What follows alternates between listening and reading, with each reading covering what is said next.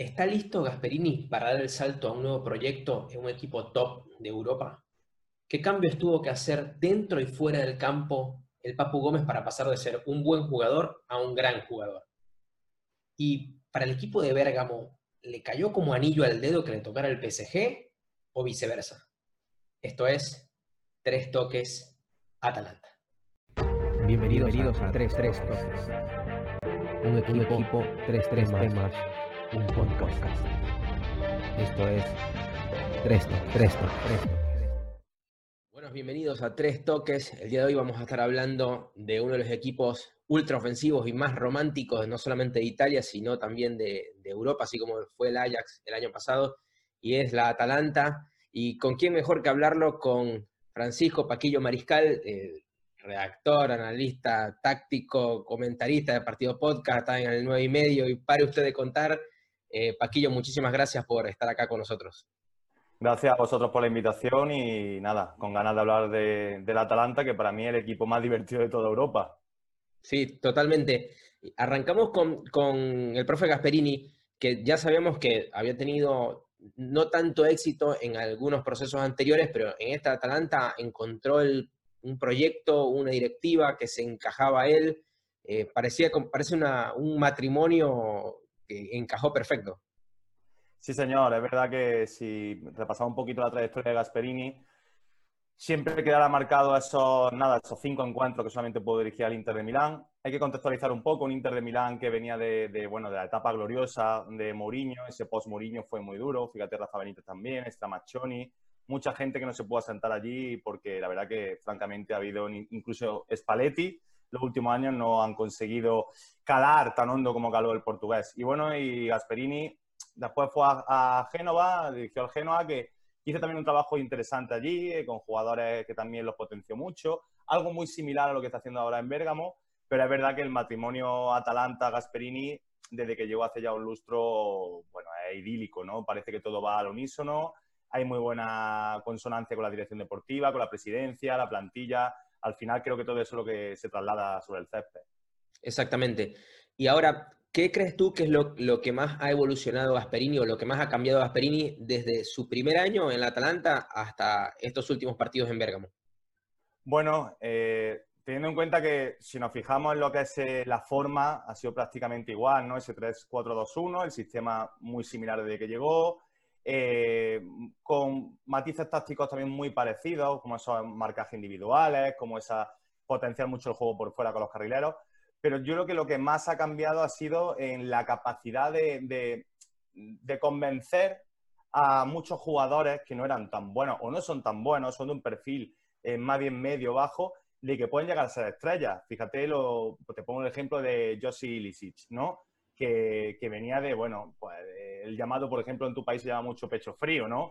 Esa, esa definición de jugador que es muy bueno, muy talentoso, pero muy irregular. Y eso le, pasaba al balcánico. Y ha conseguido, este año está a la altura de los mejores centrocampistas mediapuntas del mundo. Lo que ha hecho con el Papu Gómez también, que eh, le ha convertido en un playmaker ofensivo eh, brutal. Eh, Duban Zapata, Muriel. Yo creo que sobre todo lo que, lo que la mayor eh, consideración o reconocimiento de Gasperini es eso, eh, convencer a sus jugadores que están al nivel de, lo de la Juve, lo del Inter, lo de la Roma, etcétera, etcétera. Sí, eh, es un, totalmente de acuerdo que es un potenciador de, talento, ¿no? Y eh, tiene ese poder de convencimiento para agrandar un once que, uno lo ve nombre por nombre y no debería dar tanto miedo como el que está generando ahora. Ahora que tocaste el tema del Papu Gómez, también, ¿qué consideras este año? El Papu Gómez siempre ha tenido su calidad y, lo reconocemos domingo a domingo y, siempre fue alguien reconocido en, el calcio como un jugador de mucho talento ofensivo, pero este año parece que terminó de afinar ciertos detalles o ciertas piezas eh, tácticas, ya sea de la mano de Gasperini o incluso del mismo jugador, como madurez del jugador. ¿Qué crees que, que tiene, qué plus tiene ahora el Papu Gómez en comparación a años anteriores? Bueno, yo creo que como titular habría que decir que Gasperini le ha dado las llaves del equipo, ¿no? Le está permitiendo una libertad para hacer lo que, lo que crea conveniente en cada momento y aparecer en cualquier zona, en cualquier altura del campo, donde él piense que le puede otorgar eh, su calidad a la jugada, ¿no? Da igual que sea en campo propio, que la frontal del área rival, que una banda, que en otra. Yo creo que si nos paramos a mirar, a desarrollar qué le pasa al Papu Gómez en el aspecto positivo, cómo ha evolucionado tácticamente, creo que hay varios factores a tener en cuenta. Tú lo has dicho. Uno, la propia madurez del futbolista, tiene 31 años, eh, es un tipo que le gusta mucho el juego, yo creo que va a ser un gran entrenador, eh, alguna entrevista la ha comentado, y, él sabe que, por ejemplo, mm, el salto que dio de Argentina a Italia, en su momento en el Catania, lo dirigió el Cholo Simeone, fue evolucionando ya de ser un extremo, gambeteador puro y duro, que en Argentina era un media punta detrás del típico delantero tanque, ya pasó a ser extremo, porque se ve que en Italia va a jugar por fuera. Llegó Gasperini, lo colocó en ese 3-4-2-1 en una doble media punta, al principio con Kurtic, ahora con Ilicic, eh, con Pasalic, siempre por ahí, pero siempre al jugador que más libertad tenía para caer, siempre por naturaleza al costado izquierdo y ayudar a su carrilero. Pero a día de hoy, conforme está configurado esta Atalanta, ten en cuenta que la Atalanta anterior, la primera Atalanta de Gasperini, tenía a Gagliardini que sí en el doble pivote, jugadores más posicionales, de mayor distribución del juego. A día de hoy, con De Roon y Freuler, que son dos jugadores que necesitan llegar, que suman cifras, que suman goles, que dejan despejada la zona ancha, ahí es donde el Papu Gómez, eh, Gasperini ha entendido que necesita el talento del Papu Gómez cuando ellos se van hacia arriba para él bajar y es que prácticamente lo estamos viendo aparecer por toda la zona del campo, de verdad, ¿eh? recoge los pases de sus centrales, distribuye el juego, llega a la frontal, da el último pase a su delantero. Bueno, eh, el otro día no sé a quién se lo leía, pero la verdad que se está prácticamente convirtiendo en un eh, en el fútbol contemporáneo en lo que era Johan Cruyff o Platini en su momento. Aparecían por todos sitios organizando el juego en todos los lugares. Una pasada del Papu Gómez. Sí, tiene un, recorrido del campo completo y, tiene presencia en todas partes, además de que eh, está forjando un, carácter así de, capitán, como decimos también de futuro, de futuro entrenador.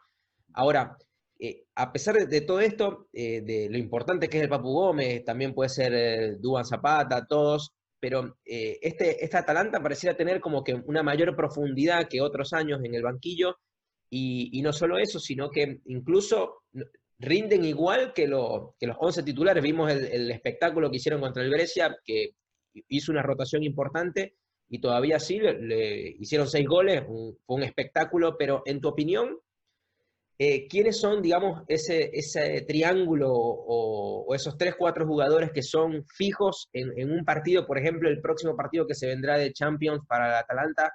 ¿Quiénes son esos tres, cuatro jugadores que son básicos en el esquema de Gasperini? Bueno, eh, dejando de un lado el Papu Gómez, que creo que por dar otros nombres es todo en este equipo, como comentábamos antes, yo creo que ambos carrileros, tanto Hatteboer como Gossens, es verdad que también entra mucho Castán, el, el alemán, pero Hatteboer y Gossens son, mm, creo que después de Alexander Arnold y Robertson en Liverpool, son los carrileros con mayor influencia en el juego. Eh, mm, suman cifras, creo que Gossen lleva algo así como 9-10 asistencias en liga, una barbaridad para ser un jugador, insisto, muy potenciado por Gasperini y que no tiene el nombre ni el nivel de otros. Eh, aparte de los carrileros, yo creo que De Rune es un jugador que tampoco tiene ese, ese perfil alto y que también era un poco semi desconocido para todo el mundo, pero que como te comentaba antes, bien desde la base de la jugada, desprendiéndose hacia arriba, apareciendo entre líneas, compensando la subida del carrilero, eh, sumando cifras. Es un jugador básico en el esquema. Yo creo que, bueno, un partido importantísimo, eh, como por ejemplo la eliminatoria contra el PSG, es básico el holandés ahí. Y luego yo creo que, que la figura de Duan Zapata hay que comentarla.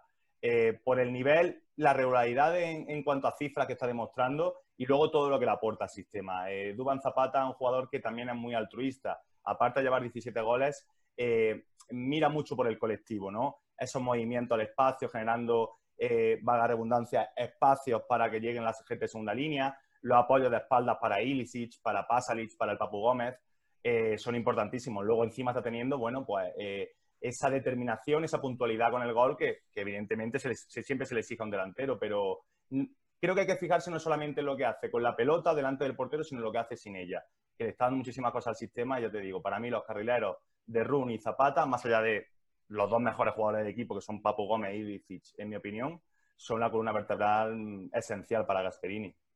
Sí, la actuación de, de, Zapata, notoriamente, como decís vos, no solamente en los goles, sino en los espacios, porque este equipo del Atalanta es, un equipo de, la posesión, pero al mismo tiempo de que aparecen todos, todos pisan el área, todos, todos van hacia el ataque, entonces al tener un 9 que no solamente está, eh, como decimos acá, dulce con, el gol, eh, también te genera espacio para que lleguen los demás y, con la confianza que tienen eh, se está convirtiendo en un, definitivamente, son un, equipazo. Ahora, ahora que hablamos del PSG, si bien está todo el mundo emocionado y, digamos, está todo, como, como también decimos acá, todo el mundo está montado, en el bus de, la Atalanta, a mí el, sorteo me dejó más o menos un mix de sensaciones. ¿Por qué? Porque por ejemplo, analizando el partido del Atalanta con la Juventus, si bien quedó empate con dos penales eh, bastante aislados, pero a, mí me quedó la sensación de que el Atalanta hizo un partidazo, porque lo hizo, físicamente a lo último le, costó, porque hace un sacrificio importante, pero es como que me dio la sensación de que un equipo jugó muy bien y, empató de nada, o sea, eh, y, el PSG tiene contundencia de tres cuartos en adelante, y va, a y va a tener espacio porque el Atalanta es ese equipo que, va hacia arriba y va, a presionar, va a buscar el partido, porque no tiene nada que perder también. Entonces, eh, ¿cómo, ves tú o, cuáles son las cosas que debería preocuparse Gasperini? Porque si te agarran las espaldas con espacio, Mbappé, Icardi y Neymar, le va a ser complicado. Sí, eh, en principio yo creo que va a ser un partido, encima siendo partido único por lo condicionado que está esta, lo excepcional que está Champions League por tema del virus. Yo creo que va a ser un partido de goles. Creo que ambos equipos, eh, quizá el déficit o, donde tenga los jugadores de nivel más bajo es la defensa. Eh, creo que Gasperini debería de preocuparse sobre todo por lo que tú comentas. Encima, bueno, además es baja Di María, que bueno, que ahora me siento Sarabia o tal, pero Icardi, Mbappé y Neymar, con Berratti de atrás, pueden ganar a cualquiera.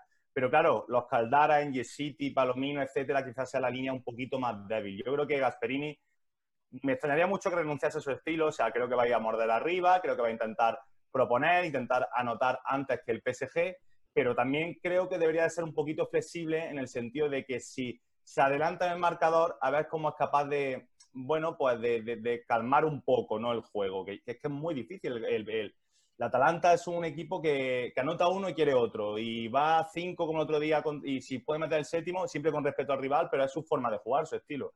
Y claro, teniendo en cuenta esto, si va un poquito a tumba abierta, un poquito kamikaze como Atalanta, eh, dejando espacio a tu espalda para que tengan ocasiones de uno contra uno, los Mbappé, Neymar, Sarabia, Draxler, Cardi, que está teniendo este año una puntualidad con el gol, que está teniendo una cifra que ha caído de pie en París, pues va a ser complicado. A ver, yo también tengo un, mix, como dices tú, de sensaciones, porque yo no soy tan optimista con lo que es la Atalanta. Es verdad que le puede hacer mucho daño al PSG y que, insisto, a un único, a un único partido puede pasar cualquier cosa, pero yo creo que, que, hombre, que el PSG quizá no ha tenido esa competitividad en Europa estos últimos años que no le ha permitido, bueno, llegar al menos a una final, una semifinal de Champions, pero es más equipo y yo creo que Tuchel está estudiando estos meses al Atalanta y seguramente tendremos algún planteamiento que le pueda hacer mucho daño a los de Bérgamo. Sí, definitivamente todo parecería apuntar que van a haber muchos goles. Eh, la Atalanta va a tener que ser muy inteligente eh, en eso, ¿no? Eh, pues, está acostumbrado a jugar al golpe por golpe y, con otro equipo que tenga más contundencia va, a estar complicado. Además de que se va a sumar el hecho de que, por un lado, el PSG va a tener casi todos los jugadores van a estar descansados, pero con muy poco ritmo futbolístico versus un Atlanta que viene con todo, pero eh, de a poco vamos viendo que ya después del minuto 70 empiezan a, bajar un poquito la intensidad porque no, están acostumbrados a, este ritmo tan intenso. ¿Te, la juegas con, con un pronóstico, el PSG Atalanta? Mira, yo el otro día dije con mi amigo Pepe del Bosque en el 9 y medio, dije que si la Atalanta llegaba a la final de Champions me pintaba el pelo de rubio. No voy a decir esa barbaridad otra vez. Mm, yo creo que va a pasar la Atalanta. Creo que va a pasar la Atalanta. Y insisto, no soy tan optimista porque el PSG, pero creo que, que no le viene bien al PSG por su línea defensiva, por su forma de, a veces cuando ha gestionado un resultado a favor, si el PSG se adelanta, hay veces que esas posesiones un tanto tan defensivas se acaban atragantando y por la forma de presionar del Atalanta eh, tiene mucho recurso el PSG, insisto, mucho recurso.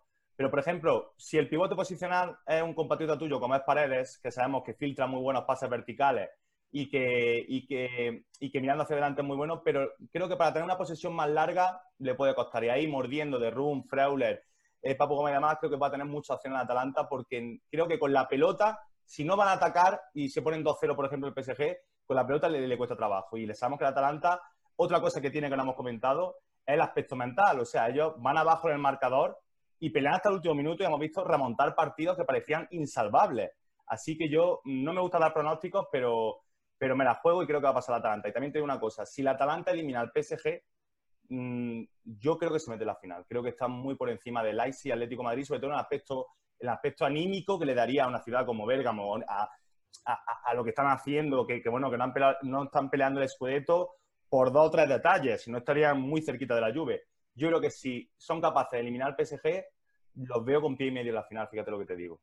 Sí, eh, sí, para mí, yo, estoy de acuerdo. De, ese partido debería estar el finalista, eh, pero sí, me, queda esa sensación de que, que, va a estar un partido complicado. Seguro, creo que va a influir mucho, sobre todo, quién se va adelante en, el marcador en este partido.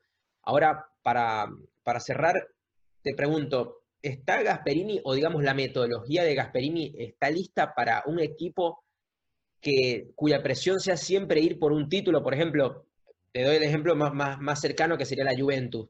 Eh, un equipo que, por más que, juegue bien o juegue mal, está obligado a ganar. Eh, ahí, tenemos a, Sarri, que está como que, que está y que no está, pero por lo menos lo respalda el título de liga. O sea, como sea, juguemos mal o juguemos bien, tenemos que ganar y, por ahí eh, está Gasperini como para ya estar dentro de la élite, de, los equipos de élite, porque para mí es un excelente entrenador, pero ya podría estar dirigiendo un equipo de élite con esas obligaciones. Me gusta el ejemplo que has puesto de Sarri porque creo que son muy similares en una cuestión. O sea, son dos entrenadores que tienen un modelo muy arraigado de juego, muy antagónico, cada uno con su estilo. Pero que fíjate, Sarri, que dio el salto de un Nápoles que tampoco tenía muchos egos, porque Nápoles, bueno, más allá de Hans y, poquito más, eh, dio el salto a Londres la temporada pasada, sí, ganó una Europa League y tal, pero le costó mucho que el equipo fuese suyo. Lo mismo que le está sucediendo ahora con la Juve. Cuando ha tenido que gestionar plantillas de mayor nivel, no ha acabado de, de, cuajar, ¿no? Y yo creo que Gasperini, olvidando lo que ocurrió en, Milán con el Inter en aquel momento, que yo creo que, bueno, que tampoco hay que, se pasó hace mucho tiempo, creo que también le puede costar su, metodología, como tú comentas, su modelo, su estilo, su forma de gestionar una plantilla, le puede costar trabajo en un, equipo más ton, ¿no? Con plantilla en eso, que haya gente, jugadores muy contrastados, con mucho ego, que ellos tienen una forma de jugar y a lo mejor su estilo no encajaría bien. Ahora bien, dicho esto, evidentemente a mí como amante de fútbol y que vivo de esto, me encantaría poder verlo en un proyecto más importante, más ambicioso.